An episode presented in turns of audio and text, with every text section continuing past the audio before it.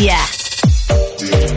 Bueno, desde este miércoles 20 al domingo 24 de octubre se va a desarrollar la tercera edición del Festival de la Ciencia, el FESICO, organizado por el Ministerio de Ciencia junto a los proyectos regionales de Explora. Y va a llegar, ojo, a todas las regiones de Chile, así que desde donde nos, nos estés escuchando, yo sé que también hay gente que nos escucha fuera de Chile, así que lamentablemente ahí va a ser la excepción. Pero desde cualquier parte de Chile vas a poder ser parte de este festival. Así que para saber más de ello, conversamos con Rodrigo Tapia, jefe de la División Ciencia y Sociedad del Ministerio de Ciencia, Tecnología, Conocimiento e Innovación, justamente los temas que abordamos en este programa. ¿Cómo está Rodrigo?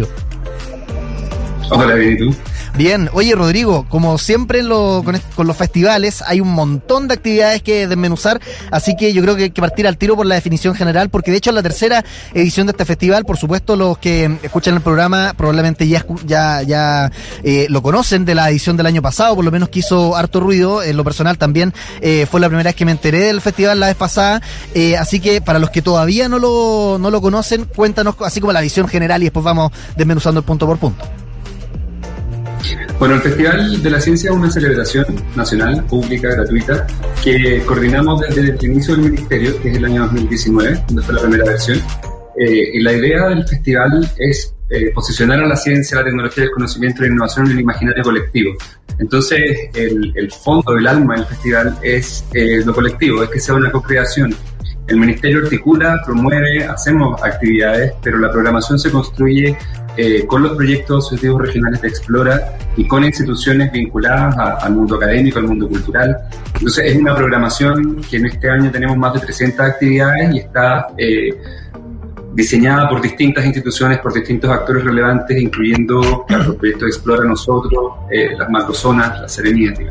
Entonces es un festival que tiene el espíritu que tiene, es un, es un trabajo colectivo, mm. eh, donde se abordan distintas temáticas, donde se abordan distintos formatos. Entonces hay una, hay una co-construcción ahí que es lo interesante para nosotros. Ahora, haciendo el paralelo con lo que fue el año pasado, Rodrigo, el festival, para ver también cómo, cómo ha cambiado, cuánto se aprendió quizás también de la edición anterior, ah, hubo dos particularidades. Uno, bueno, la pandemia, ¿no? Que estaba en una situación mucho más complicada que ahora, entonces fue totalmente eh, telemático. Y lo otro es que el tema de, del año fue la Antártica. Entonces, considerando esas dos cosas que fueron, digamos, del Festival de la Ciencia 2020, eh, que de hecho lo propuso el programa Explora en esa instancia, eh, ¿qué ha cambiado para, para este año? Entiendo que ahora es semipresencial y cuál es el tema del año, si es que hay alguno definido para el 2021. No, no. Eh, bueno, no hay tema del año. Eh, el festival aborda todas las disciplinas eh, y como te decía antes, las instituciones definen qué quieren hacer, qué saben hacer, qué quieren contar y a los públicos a los que se quieren dirigir. el festival tendrá principalmente actividades remotas, virtuales, de distinto tipo, así que esas sí las pueden ver los auditores que están fuera del país. Vamos a tener, obviamente, hay charlas, recorridos virtuales en lugares patrimoniales, en museos.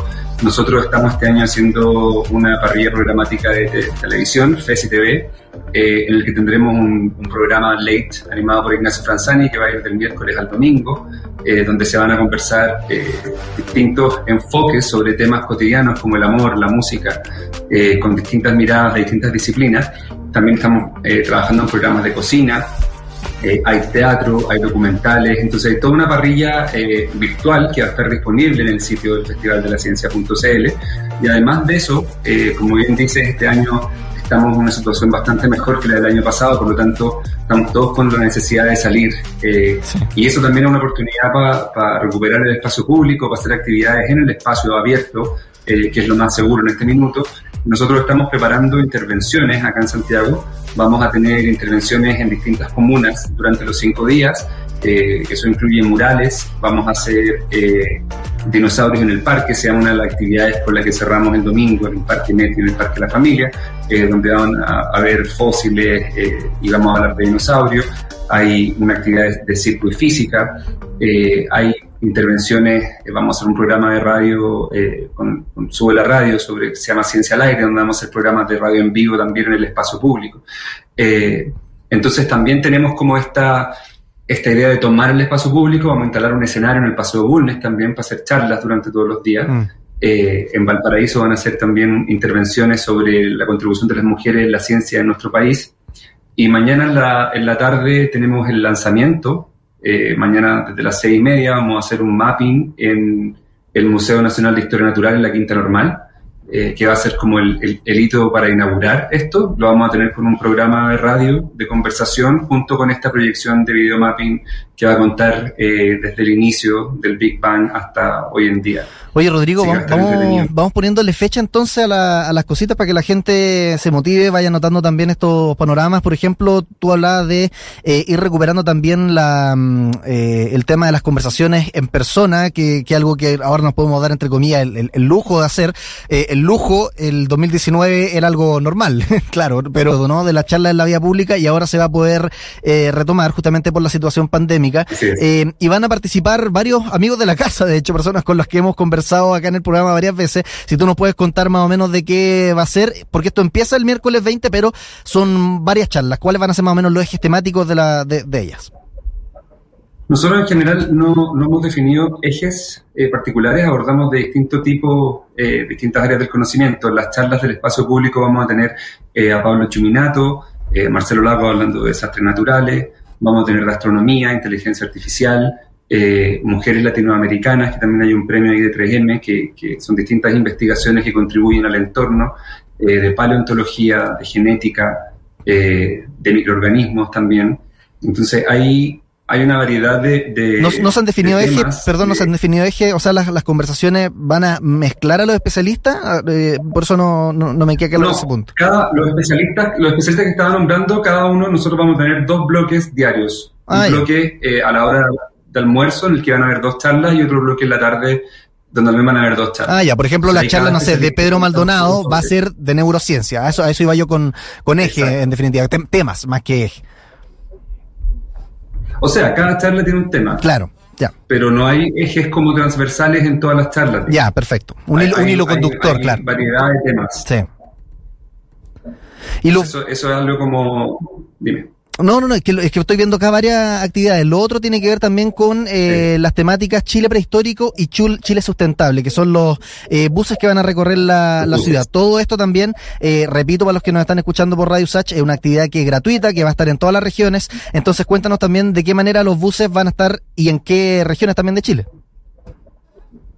Bueno, los buses que, que son ilustrados respecto al, al tema de la fauna prehistórica y del Chile Sustentable van a recorrer todo Santiago durante desde mañana hasta el domingo. Eh, y esos buses en sí mismos son eh, una obra que, que, lo que busca es llevar eh, visualmente este, este, un poco esta visión chilena de, de cómo eh, el tema de, por ejemplo, la fauna prehistórica, que para mí también ha sido personalmente súper eh, sorprendente, que es como saber efectivamente que en Chile habían dinosaurios, que habían eh, dientes de sable, que habían mastodontes, como todo este universo de fauna prehistórica que es algo muy reconocible, va a estar presente en este bus. y también está presente en una aplicación de realidad aumentada que sacamos, que está disponible desde ayer en, para Android y para Apple, donde hay una realidad aumentada de 12 especies prehistóricas chilenas que las puedes ver en el link de tu casa de distinto mm. tamaño y se mueven. Está muy entretenida la aplicación. También tiene la programación en la misma aplicación que se puede descargar el Festival de la Ciencia. Em, y estos buses van a recorrer la ciudad. Y junto con eso, eh, también tenemos esta actividad mañana en el, en el Museo Nacional de Historia Natural, donde vamos a conversar eh, con los paleontólogos del museo eh, para saber más sobre esta fauna y vamos a realizar después este espectáculo audiovisual que va a estar proyectado en el frontis del museo donde también vamos a poder ver eh, este recorrido temporal eh, desde el Big Bang hasta ahora. Mañana los, dejamos muy invitados desde las seis y media en el Parque Quinta Normal para participar de este espectáculo familiar en el que vamos a aprender, vamos a conocer y vamos a poder tener una experiencia cercana con, con el pasado, con el presente, con el futuro.